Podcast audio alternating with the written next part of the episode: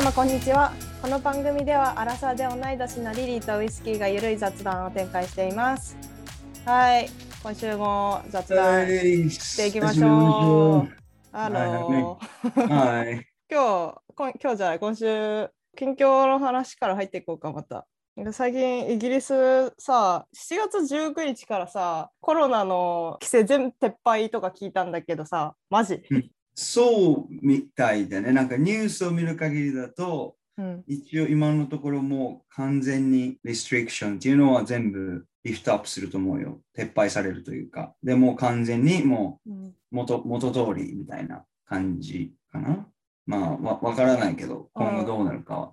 まあっていうのも、まあ今ちょっとかなりホットな話だけど、まあ多分サッカーとか知ってる人はわかると思うけど、今ユーロっていう4年に一度のそうヨーロッパの大陸のあの選手権みたいなのがあって、うんでそれで今、イングランドが決勝にね、まあ、進んだんだけど、うんで今度、まあ、決勝があるんだけど、でそれユーロっで、てユーロってことはあのヨーロッパ全体の？そう、そう、ヨーロッパ全体で。うん、そうそうそう。日本関係まあなんかその、ヨーロッパのワールドカップみうんたいな感じ。うんうんうんけど、すごい、なんだろう、こっちではかなり重要視されてて、その大会も。うん。まあ、っていうのも、ヨーロッパ自体がまあサッカーすごい盛んだし、うんうん。どっちかというと、もうユーロを制すものを世界を制すくらいのレベル。へえそうそうそう。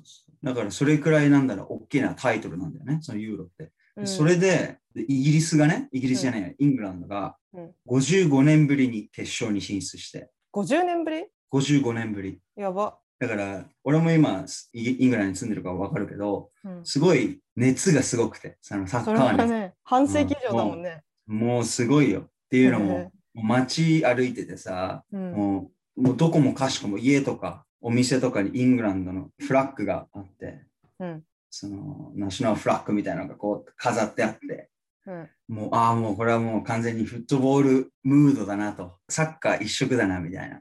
えそんなレベルなんだね。で、ラジオとかもたまに俺聞くんだけど、要は流してるんだけど、こっちで。で、もう話題はサッカーで持ちきりで、うん。もうどの、どの何、ラジオもう55年ぶりに決勝ですみたいな。で、うん。で、なんかあの、よくラジオって曲とか流すじゃん。そのなんか、イングランドのそのフットボールを象徴する曲があるんだよね。うんで、その曲がずーっともうラジオに流れてて、頭からもうずーっと離れなくて。えうん。えコロナどうした？コロナ。コロナはだから、コロナどころじゃないんだよね。もうだから、それくらいなんかサッカー熱が帯びてて、そのもう正直、あの大体みんな普段のように生活もできてるようになるし、まあ間違いなくレストランとか、もっと、なんだろうな、モビリティが広くなってくると思うんだよね。うんお客さんとか、まあ、いあの市民の人が移動できる幅っていうのは広がってくると思うけど、うん基本的にはもう、いや、できないことはないから、こういう状況でもね。だからそこまでなんかし生活に支障はないかなっていう感じかな。俺が今生活してて。マスクしてる？マスクはまだ必要だけど、うんもうそれもなんかね、当たり前みたいにね、もう世界中でもうみんなマスクもしてるだろうし、そこもなんかそこまでなんだ生活に支障が出てるっていうあれでもないから、まあね普段生活してる上で本当に不便なことって特にないかな。あそうんういいね、まあ多分うん普段 face to face でやらなきゃいけないなんかミーティングとか、あと契約とか、まあそういうなんか会社の契約とか、うんまあそういうのがもっと増えてくんじゃない？なんかフェイスフェイスでのね、まあそれこそ仕事とかもね、要はうんもしかしたらオフィスに戻戻る人もいるだろうし、うんだからうんそれくらいじゃないかな。お酒のその制限とかないんだねはないな。日本と比べてもそうだね。そこら辺はないかな。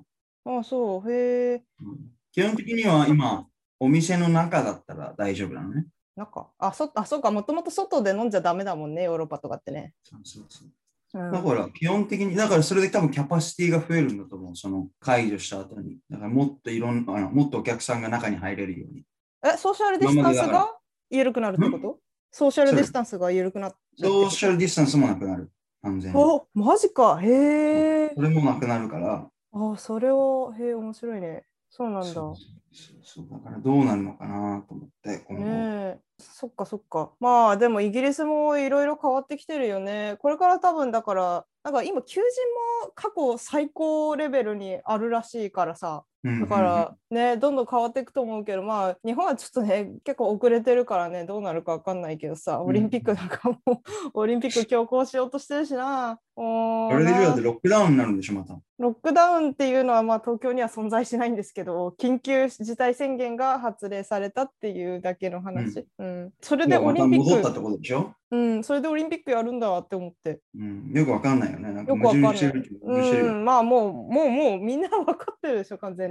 あ、もうすっげえやりたい人がいるんだなっていう、なんかいろいろ大人の事情があるんだなっていうのはもうみんなわかんじゃん。あそうだね。けど、あまりにも国民思いじゃないというか。うん、なんかね、ちょっとどっかの社会心理学の本かなんかで読んだことあったんだけど、だから一回そのやるってなって、もう巨額の投資しちゃうと、心理的に戻れなくなっちゃうっていうのがあるらしくて、まあ多分まさにこれが東京オリンピックに働いてんじゃないかななんてちょっと思ったんだけど。そうだね。まあいろいろあるんだ、ね。うん、まあいろいろ事情はあるとは思うけどさ、ちょっとね、やっぱり応援したい気持ちにはならないよねそうだね。で、観客はどうなの？観客とかは？あ、えっとね、無観客になるかな。まあ、少なくとも首都圏の会場は全部無観客で、まあ、結構でも全国に散らばってるみたいだから、その、まあ、地方の方の競技場とかには人を入れるのかもしれない。けど、なんか、俺、ちょっと見たんだけど、ニュースで。うん、なんか、その、要は競技とかが全部で750セッションか770セッションくらいあって、でそれのうち首都圏がカバーしてるのが700セッションくらいらしくて。あ、そう。だからもうほぼほぼほぼほぼ90%ぐらいは無観客でやるっていう話を聞いたけどね。だ東京オリンピックだもん。うん、うん。それでさらに今、札幌と福島ももう無観客になるっていうから、結局残りの5%くらいのセッションしかしか見れないみたいな話を聞いてそっかそっか、まあね、どうなるかわかんないけどね。まあそんな感じの近況ですね。今日はちょっとそろそろ時間も時間なので本題に今日は入りましょう。あの近況で終わらないようにしたいので今週は。はいはいはい。はいはいはい。でじゃあ今週のトピックはですね結構思いつきだったんだけどあの私もウイスキーもまあ日本人だけは、ね、日本にはずっと住んでたしでオーストラリアとイギリスにもねいたことあるからさお互いさ。うん、だからまあその3つの国、まあ私はあのイギリスはもうしばらく行ってないからちょっとあんま分かんないけど、まあその3つの国の良さ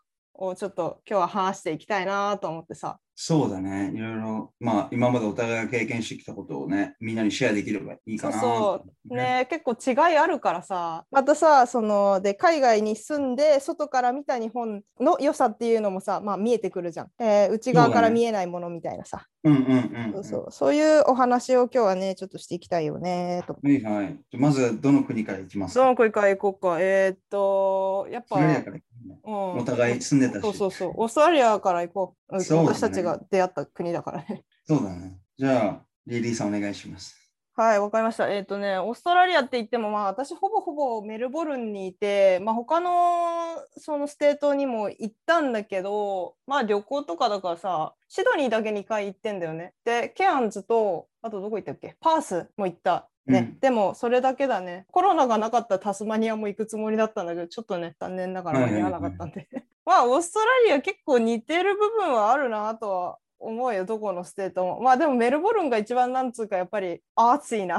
ちょっとアーティスティックな感じはするよねって思う。なるほどね。そうそうそう。なんかねやっぱコーヒーだよなって思う。もう特にメルボルンはねビクトリア全体で言うとまあコーヒーではないかもしれないけど。あはいはいはいはいうん。でさあ一番最初に来てさやっぱさ感動したのがあの来てすぐに当然食べるもの必要だからスーパー行くじゃん。で、オーストラリアってさ2大メインスーパーがあるじゃん。コールスとウールワース、うん、でえっ、ー、とね私は確か最初コールスに行ったんだけどなんかねすごいわーってなったのがやっぱチーズコーナーだったなと思って。なるほど。乳製品がかなり多いそうそうそうそうチーズ大好きだから私。チーズコーナー行ってもうすっごいいろんな種類のさナチュラルチーズ。まあ日本だとプロセスチーズが多いんだけど、うん、だからプロセスされてないそのままのチーズ。でいろんなさ製法とかいろんな種類のやつあるじゃん、うん、そのチーズの種類を見てうわーってなって。あとはまあヨーグルトとかもねいろんな種類あるしパッケージかわいいし。なるほどね。まあ、うん。まあ、やっぱり食品ですごい感動してさまあ、その時は私、うん、まあ、冷凍食品とかも結構今はあんま食べないけど食べてた時もあったからなんか冷凍食品コーナーのそのバラエティーでも結構感動してなるほどね。ラザニアとかねバターチキンカレーとかめっちゃ食べてたね一時期。なるほど。うん、ウイスキーは？なんか今日はちょっと交互にいろいろ話していこうと思って。そうだね。まあ、まずはもう大前提で、まあまあ自然がすごい豊かっていうか、もう海、まあ海をメインに話すんだけど、まあもともとゴールドコーストとか東の方のオーストラリアにあの住んでたこともあって、うん、海は本当に綺麗だなって。やっぱりね、あの有名なグレートバリアリーフとかもね、ケアンズにあるっていうけど、本当に海が綺麗で、うん。もうどこのビーチ行っても、もう他の国の海とは比べ物にならないくらい綺麗でね。ああ、そうだね。だなっていうのは本当にあるかな。すごいやっぱりは映えるよね。やっぱ。写真とか撮ったりさ、なんか景色見るだけでもなんか心が落ち着くというか。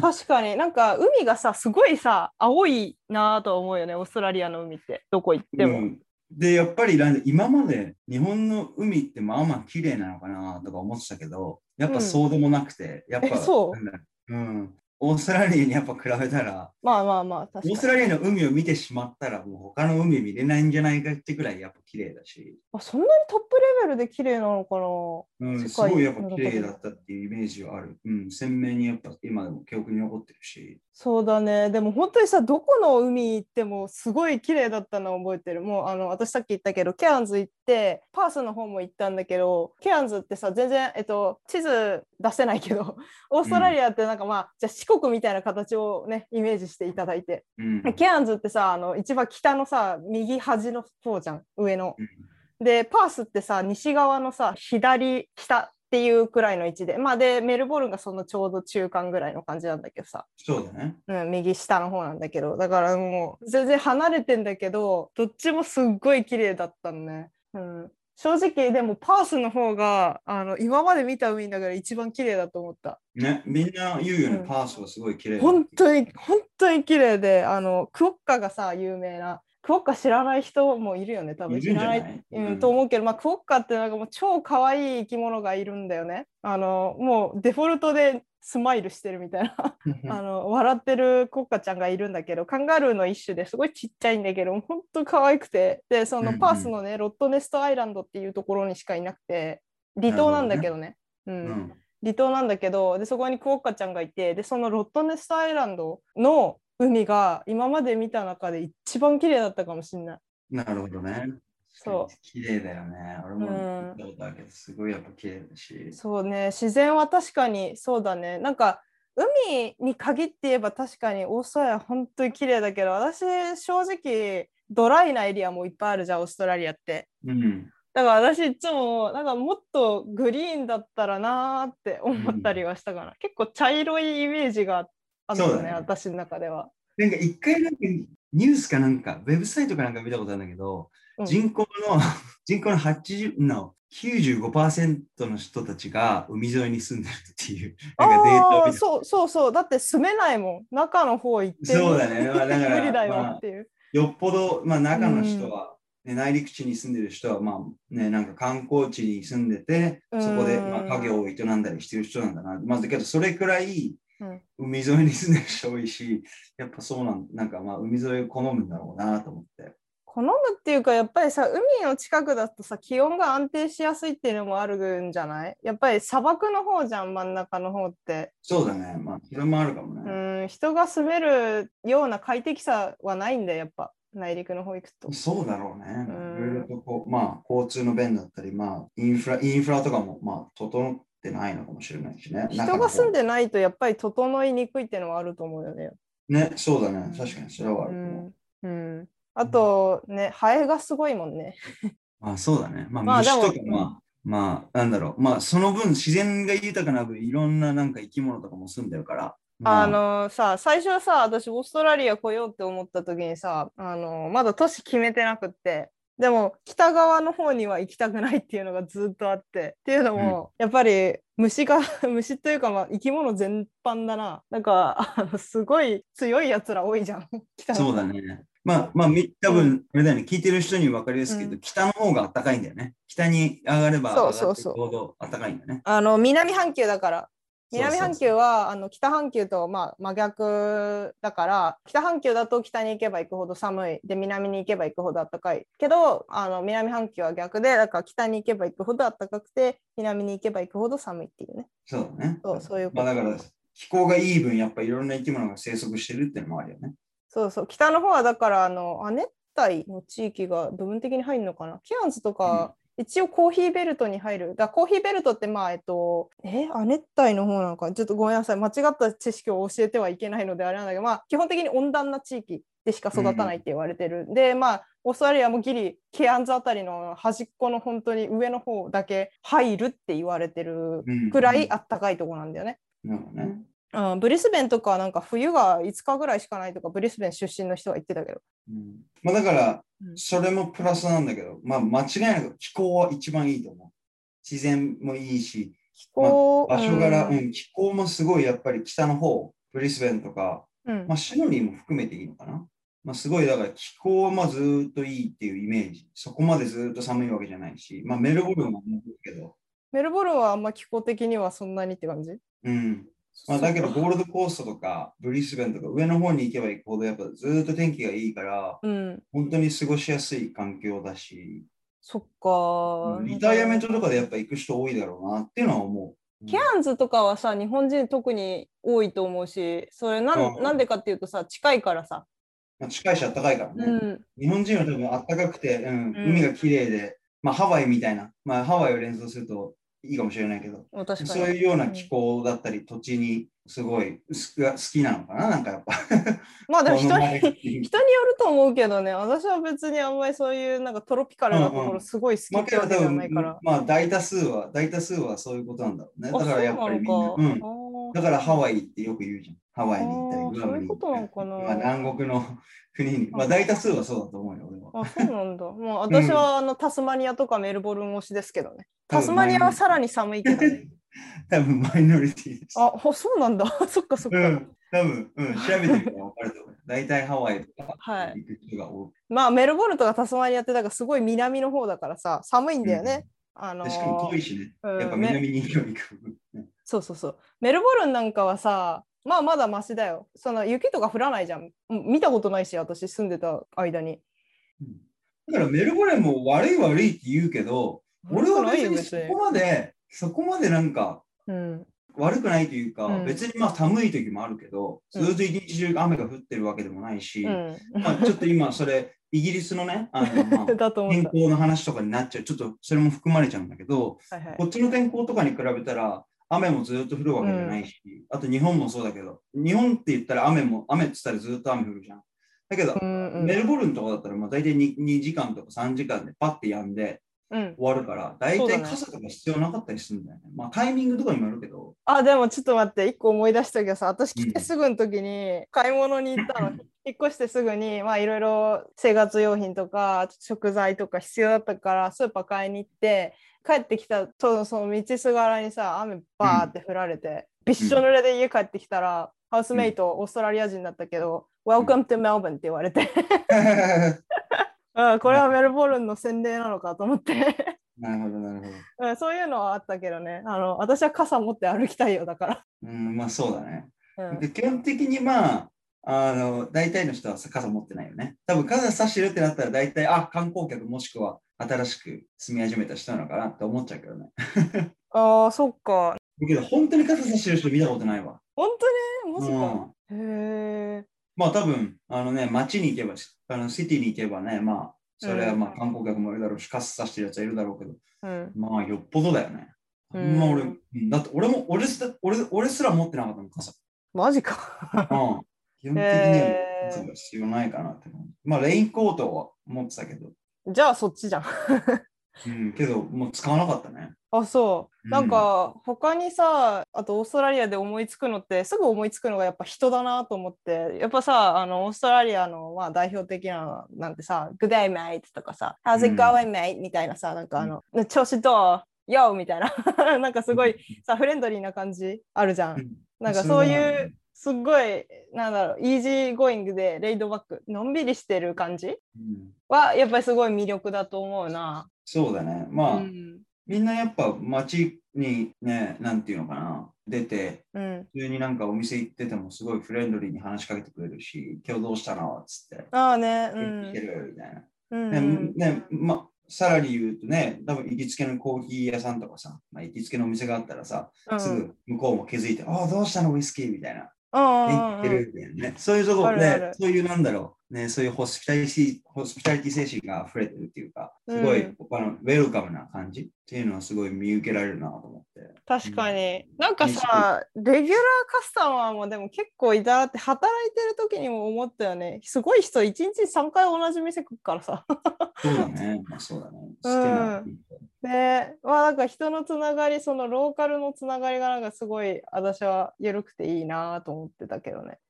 ね、ね。みんなでなんか優しいっていうかなんつうの神経質な人があんまいないからなんかまあ逆にそれが悪い部分にもなってしまう時もあるんだけど細かいこと気にしないからあもう何でもいいよみたいな。あ気にしないで？みたいな。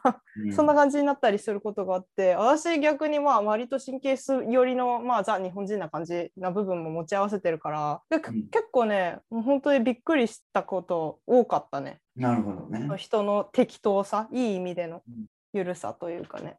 あとはやっぱこれオーストラリアで私結構そのきっかけで興味というかまあ自然とインボーブしたというかなんて言えばいいんだろうな。なんかねその生活していく中でどんだんだんと無意識のうちにその意識するようになった。無意識のうちに意識するようになったっておかしいけど。まああの、うん。サステナビリティのお話。サステナビリティ意識がすっごい高いなっていうのはあるかな。あそうん、やっぱりなんかあの蜜ろうラップとかはオーストラリアで初めて知ったものだったしう。うん。あと今すぐ思いつくのあまあビーガンフードのそのセレクションチョイスがすっごいあるじゃん。うん。あのまあ、カフェでさ働いてたからなおさらだと思うけどさその必ずさビーガンオプションベジタリアンオプショングルテンフリーオプションとかうん。なんかいろいろあるじゃん、そういう。他にもあるかな他にもっとあある時もあると思うけど、まあ基本そういうのがあって、で、あと、まあこれは私コーヒーを作ってた側の人間だから思うことだけど、そのプラントベースミルク、なるほど。うんソイとか、なんだ、アーモンド、オーツとかココナッツミルクとかそういう選択肢がいっぱいあるじゃん。あまあうんそういうのが、私はまあ割とまあ好きだったかな。なるほど、なるほど。うん、それは俺も、まあ、関心できる部分というか、まあ、すごいかなり持続性のね、うん。部分を目目に向けてね、どの国よりも多分サステナビリティの部分はすごい取り組んでる部分だと思うけどね、他の国と比べて。他の国と比べて、そう思う。そうだね。まあまあそ。で、まあ、あとは、まあ、そのさっき言ったけど、そのいろんなオプションがあるって言ったけど、ビーガンとか、そのプうんランベースメイク、まあ、そのサステナビリティにつながるかもしれないけど、まあ、うんそれって、そう、サステナビリティっていうのも言えるけど、多分、そのオーストラリアの国、土地柄、国の文化っていうか、うん。多国籍文化なわけじゃん。うんうんうんうん。まあ、これもちょっと一つ言いたくて、そのやっぱ、オーストラリアっていろんな国のね、人たちが移民してきて、いうん移動してきて、で、まあ住み始めて、いろんなね、文化、いろんな国の文化がミミックスしてて、うんうんうん。すごいいろんな、なんだろうな、国の文化とか、いろんな人にこう出会えるっていう場でもあるかなと思って、すごいマルチカルチャルなんだけど、うんかなり、だからそういった面面でも、いろんな、なんだろう、オプションがあるというか、その要はいろんな国の人が住んでるから、うん。ねまあ、宗教の部分だったり、食事、食文化とかも違うから、うん。せてレストランとかカフェのメニューも結構組み立てられてるところも多くて、うんうん。だから、なんだろう、すごいな、なんだろうな、かなりフレキシブルな感じ、そのメニューとかも。そうだね。いろんな人に、うんまあ、いろんな人に合わせてっていうのもあるかな。まあ、うん。まあそれぞれね、国ごとのレストランとかもいっぱいあるから、うん。選べるけど、うん。まあ多分ね、普通のカフェとか、うん。変なしマクノマクドナルドとか、マッカスとか、なんかそういう、マッカスが、フードチェーン店とかはさ、なるべくこういろんな人に多分食べてもらうためにさ、ビーガンを作ったり、ハラル、フリーのね、うん。やつを作ったりとか、うん要はちゅ、なんだろう、かなりこう、そのマルマルチカルチャルな感じをアジャストさせて、うんまあ、合わせてね、そのいる住んでる人たちのために合わせていろいろメニューとかも考えてるんだなと思って、そうだね。そうそうそう。だからそういうところはすごいなんだろうな、国民に寄り添ってるというか、いろんなその文化っていうのを尊重してるんだなっていうふうには思うけどね。確かに。なんか、うんまあ人の多様性がある分食の多様性もすごいあるなとは思うよね。うん。でさシドニーとかに住んだことないからわかんない。ねこれだからメルボルン限定ってなんか誰かが言ってたような気がするんだけど、うん。そのエリアあるじゃん。そのみ民族ごとのエリアみたいなのがぼんやりとなんかあるじゃん。なんかコーバーグの方は中東の人が結構集まってて。で例えばうんうん。ボックスヒルは、あのチャイニーズ系の人が多いとかアジア寄りとか、でフッツクレイはベトナムとか、まあそれもアジア寄りとか。で、えっと、ブランズウィックとか、フッツクレイ、あ、フッツクレイじゃない、えっと、あフィッツロイだ。とかは結構なんかヒップで、ヒップスター寄りの あのエリアって結構認識があると思うんだけど、うん。まあこれちょっと住んでないとちょっと分かんないことだと思うんだけど、どこだよ、どどれがどのエリアだって話だと思うんだけど、まあなんかそうだね。なんかまあでもそのメルボルンっていう都市があってそのエリアごとにさなんかまとまってんだよね結構。わかる？そうだね。言いたいことはすごいわかる。その国ごとのコミュニティっていうのが、あるよね。地域ごとにつ、あのあって、うんうんうんそうそうそう。やっぱり結局ね、まあ、まあ、その、まあ、多国籍文化とはいえ、なんかその国ごとにやっぱコミュニティって多分あるだろうし、なんか日本人のコミュニティってどこなのって言われたらあれだけど、多分日本人のコミュニティも多分あるんだろうし、日本人のコミュニティエリア的にはなんかそんなないような気はするけどやっぱりね、CBD どうなんかな。だろうね。うん、うん。一番中心部は日本のもの多いよねやっぱり。メルボルンセントラルの方に確かね昔高島屋とかが入ってたような気がするなまあ、あと、やっぱイギリス来た思ったけど、やっぱあアジアの、オーストラリアはやっぱアジア製品とか、日本の製品とかすっごい多い。あそうなんだ、うんあそう止まらない。だから住んでて、うん日本人の人が例えば、あここの日本の製品があったらなとか、調味料とか、うん。あとは家具とか、もう本当に細かいものだけど、うん。そういうのもオーストラリアだったらすごい手に入るなっていうふうに思った。あっていうのもダイソーとかユニクロとか、ねあねいろんな日本の企業も進出してるから、うんうんうん。本当に、なんだろう、住んでてもう本当に日本の製品には困らないなっていうのはすごい思う。そうだね。確かにそうだね。大体のもの手に入るもんね。そうそうそうそう、だからうん。本当に困らないし、まあ多分、あの、土地柄というか、そのかなりアジア、アジアと隣接してるっていうのもあって、アジアの、ね。うん、地理的に、うんうんうん。そうそう。だなからんか、さ東南アジア近いからさ東南アジアの移民の人がやっぱ多いなーってあの特にインドネシアとかマレーシアとか、フィリピンとか、うん、あそこら辺だなが多いなあとまあ圧倒的に中国人が多いんだけど、まあ。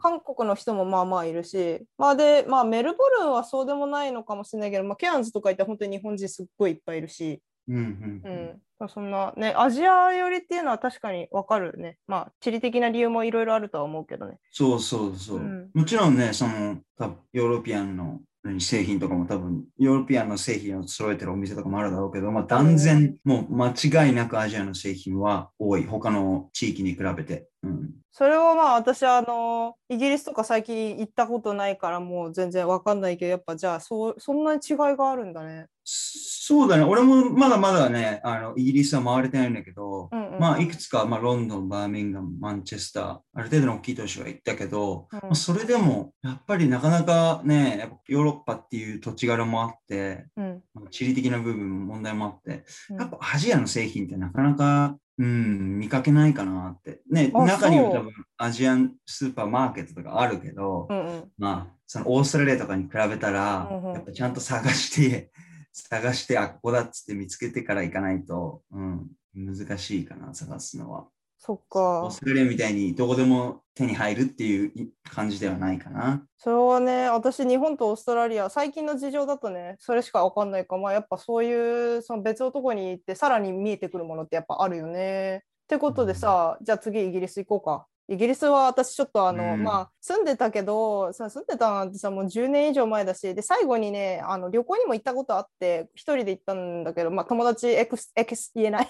エクセターに行ったんだけど あのエクセターにいる友達に会いに一人で行ったのが2015年の始まりぐらいだったかな。だもうもう1週間ぐらいしかいなかったからもう本当に一瞬だし。うん、だからもうあのあんま話せることがないからもうちょっとウイスキーさんメインになると思うんだけど何が好き？ソファーソファー。今のところは、まあ、俺もまだね、言うて1ヶ月くらい、1ヶ月とちょっと、たうんあの、こっちに住み始めて。あれ？ってかは初めて？初めてイギリス来た？そう、初めて、初めて。あららすごい時に行ったね すごい、そうだね。まあタイミング的にあれだけど。ね、まあその、難しいね。一言で言う。まあけどすごいフレンドリーというか、まあオーストラリアとすごい似た部分もあって、すごいなんだろう、親しみやすい性格というか、まあかなりあの、街の人とかも、平気で挨拶とかするし、え、目あっただけで。散歩とか歩いてても、うん、はいみたいな。ああいうえー、いいね、いいな、うん、で。正直、なんか俺がイメージしてたのは、うん、なんだろう、こう結構イギリス人でないちょっと内向的というか、うんうんうん、って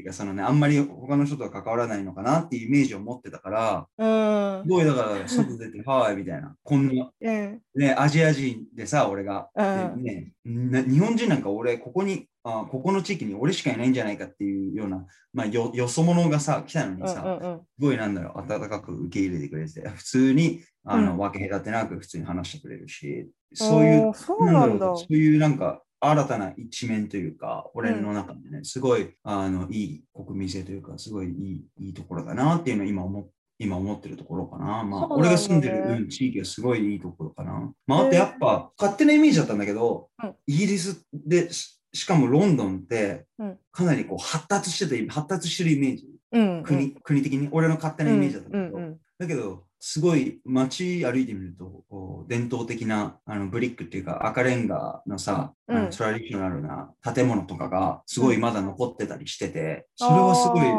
うん、印象的だったな。それはマンチェスターった時もそうだったし、バーミンガム行った時もそうだったんだけど、うん、すっごいなんか、その昔からある建物をが残っててまだ、まあ日本と同じように、まあ神社とかお寺とかってそうなのかもしれないけど、まあ、そういったところを、要は今昔工場だったようなところを改築してアパートメントにしたり、そういうふうになんだろう。うん、まあ、それもサスティナビリティにつながるのかもしれないけど、昔のね、まあ、建物とかを利用して、今もこうずっとその建物を使ってるっていうのは、すごいなんか、すごいいいなと思って。確かに。街並みもやっぱすごい、すごいき、やっぱいいいいなと思ってて、そういう昔ながらのそのね、うん、あの建物とかがすごい並んでたから、あ、すごいいいなと思って、それ、まあ融合なんだけどね、ビあの新しいビルディングと、その古い建物が、もうすごいいい感じにこう融合してて、うん、すごいなんかいいなと思って。そうだよね。私実はそのイギリスさ、この収録する前に少し考えてみて、ちょっとあの、うん、リスト書いてみたんだけど、そのやっぱ建物が美しいっていうのは私も書いてて、やっぱ、うん、まあ他の国、ヨーロッパ全体の建築って結構美しいっていうのあると思うけど、特にイギリスはね、やっぱり建築すごい綺麗ってみんな言うし、あの実際、うん行った時にさまあ建物がもうまるで違うじゃん。やっぱり日本とまるで違うからまずそこでさあ異国に来たっていう感じ味わうと思うし。そうだね、うん、まあでもそれで言うとメルボルンとかもそうだと思うけどね。メルボルンすごい建物綺麗で、トラディショナルなね結構ブリックとかそれこそ使ってるような建物結構多い方だと思うんだよね。あの他の、ね。う。ん、オーストラリアの都市に比べてもね。イギリスに寄ってるじゃん、やっぱり。あのメルボルン。ビクトリア全体が多分。そうだね。それはわかるわ。うんあとイギリスさ建物だけじゃなくて私やっぱイングリッシュガーデンが好きでさもうそれこそさ「Do you wanna have cup of tea?、みたいな あの、アフタヌーンティーみたいな。Do you wanna have some afternoon tea? みたいな。あの、でも、それ、どうなんだろう？今も文化として あんのかな？ああるのかねごめん、まだ、まだそこの、そのアフタヌーンティーにはまだ直面してないんだけど。アフタヌーンティーはね、まあ普通にあると思うけど、なんか、イギリス人が一般的にやってるかっつったら多分違うと思ってて、なんか例えばさ、外国人がさ、みんな日本人はみんなこたつでさ、緑茶をさ、湯飲みに入れてズズズって吸ってるのをイメージしてるのと同じだと思うけど、みんなそんなことはやってないとは思うけどでもなんか綺麗なさ整えられたさイングリッシュガーデンで3段あるあのアフタヌーンティーのなんか例えば私やっぱりもうザ・イギリスって言ったらやっぱクロッテッドクリームにスコーンを塗ってその上にジャム乗せてティーと一緒におティーと一緒に飲むのが飲みながら食べるのがもうああもう最高って感じなんだけど、うん、これイギリスね行ってねやった人はねもう絶対わかるってなると思うの。巻き舌になっちゃったよ。ね、あのそうだけどそれはすごいわかるわ。うん、なんか本当に好き。本当に 好きなのそれがイギリス。もう本当にね、スコーン大好きだから私クロッテッドクリームと食べるスコーンが。だけどやっぱあの、うん、国民性なのかわかんないけどやっぱみんなあのやっぱ紅茶飲むよね絶対。あ本当そうなんだやっぱ今も。朝も夜も昼も夜も。えコーヒー飲まない？コーヒー飲むんだろうけど、基本的にティーが多いね、やっぱり。ティー飲む。あ、そう。え、ストレート、ミルク？ミルク入れたり、人ら人それぞれだけど、やっぱティーっていう概念はね、まあ日本のね、緑茶とかお茶とかと一緒ですごい強いみたいで、うんうんうん、やっぱ朝も飲むし、昼も飲むし。俺はちょっとコーヒーの人間だから。そうだよね。うん、メルボルンから輸入してきた感じ。そうね。やっぱりコーヒーかな、俺は。けどまあ、すごい、だからその分、なんか紅茶の文化はすっごい強いと思う。そうだよね。紅茶で育ってきた人多いのかなってすごいなるほどね。私今ねまたイギリスで思いつくのがなんか自然系と食べ物のことしかほぼ書いてないんだけどあの、うん、まあじゃあもうちょっと時間もあれだからバッて私ちょっと先言っちゃうね。あのまずロビンが可愛い、うん、ロビンちゃんっていう鳥がいるの。うん。お腹が赤いロビンちゃんっていう鳥がいてそれがもう本当に可愛い。あと公園にリスがいるんだけど、うん、リスがめっちゃ可愛い。で、うん、緑が多くて本当にグリーンなんでそれこそメルボルンがちょっとメロンっていうかオーストラリアはちょっと茶色っぽいって言ったんだけどイギリスはすっごい緑。で公園が多い。そう。俺もそれは思った。公園すごい、うん。そうそう。あと食べ物で言うと、まあ、フィッシュチップスは私子供の頃とか食べてたから別にそのものは好きじゃないんだけど、まあ、若干思い出個性が入ってる。っていうのと、うん、あとこれはうちの親がねあのイギリスに住んでたからずっと長いこと。であのイギリスの料理ってご飯美味しいどれが一番美味しいって聞いた時にうちの父曰くインド料理がイギリスは一番うまいって言ってた。そうだね。そうなんだ。代表的なあのご飯あのご飯って何って言われたらチキンティカマサラって言われてあれ？マジか。なんか、なんか、もともとあれなんでしょ？まあ、そのインドの文化とかが融合して、そのチキンティッカマサラになって、それがもともとスコットランドがなんか発祥らしいんだけどね。そうインドじゃないんだよ、実は。な日本で食べてるカレーとか、まさにそれじゃん。なんか、インド経由、あ、インド初だけど、イギリス経由で、なんか日本にたどり着いたカレーみたいなさ。